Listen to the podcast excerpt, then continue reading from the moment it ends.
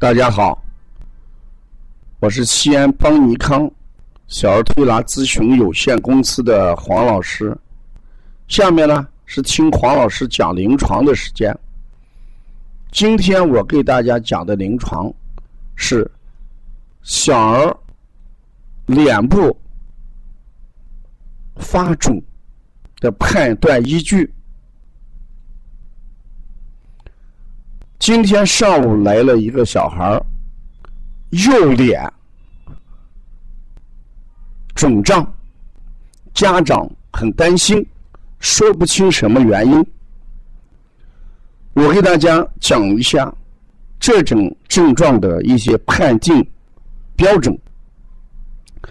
我们说人这个不管脸肿还是别的地方水肿，首先要考虑水湿的代谢问题。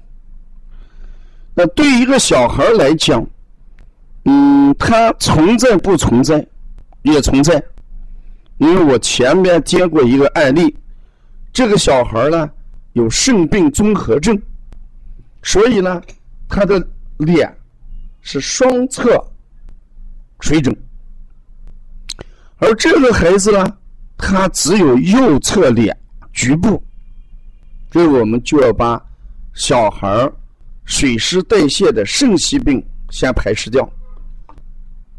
如果我们不考虑与水湿有关的肾系病的时候，因为这个孩子一点症症状都没有啊，那就要考虑与蚊虫叮咬有没有关系。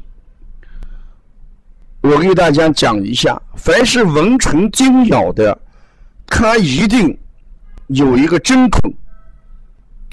你不管他拿刺还是拿什么东西，他总要留一个孔。你细细的去呃判断，如果没有针孔的话，我们也不考虑蚊虫叮咬。所以这个孩子这两种情况我都给他否定掉。第三一种情况就是磕磕碰碰，有可能是碰在什么地方。而导致的一种水肿。我讲到这儿的时候，妈妈说：“哦，好像对了。前几天在幼儿园的时候，一回来，呃，就说好像自己把脸给碰了。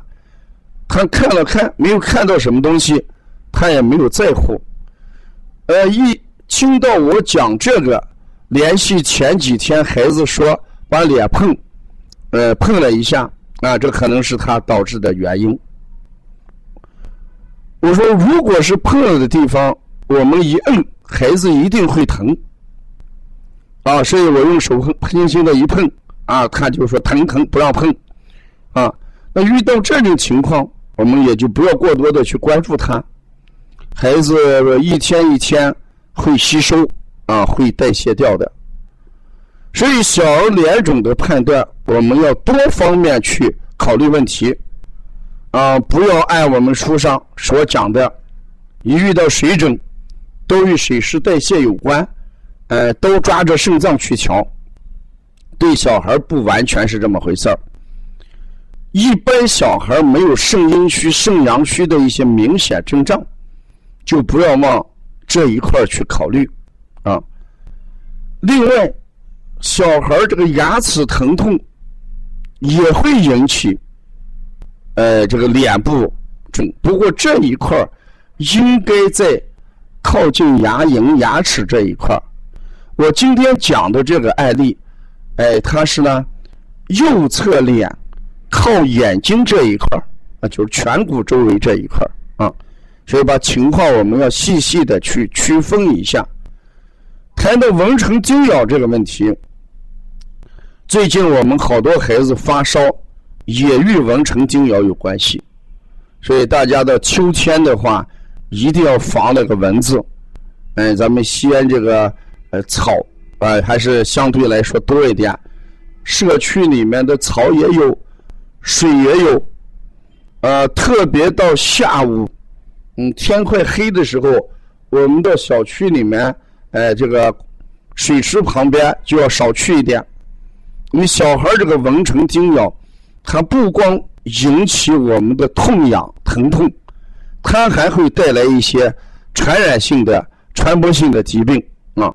所以秋天大家还要防蚊虫的叮咬。这种情况一般都是以发烧作为第一特征表现出来。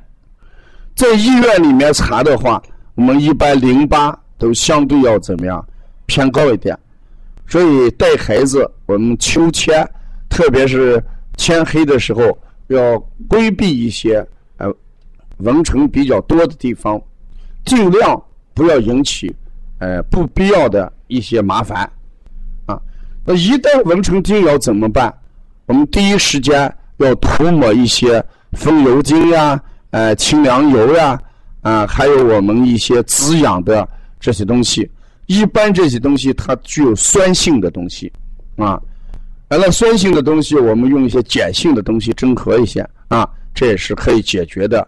但最好还是要把预防做在前面，因为它传播的时候，它是咬了这人，也咬了另外一个人。如果前面咬的这个人，他有血液方面的一些疾患，那有可能对我们会带来。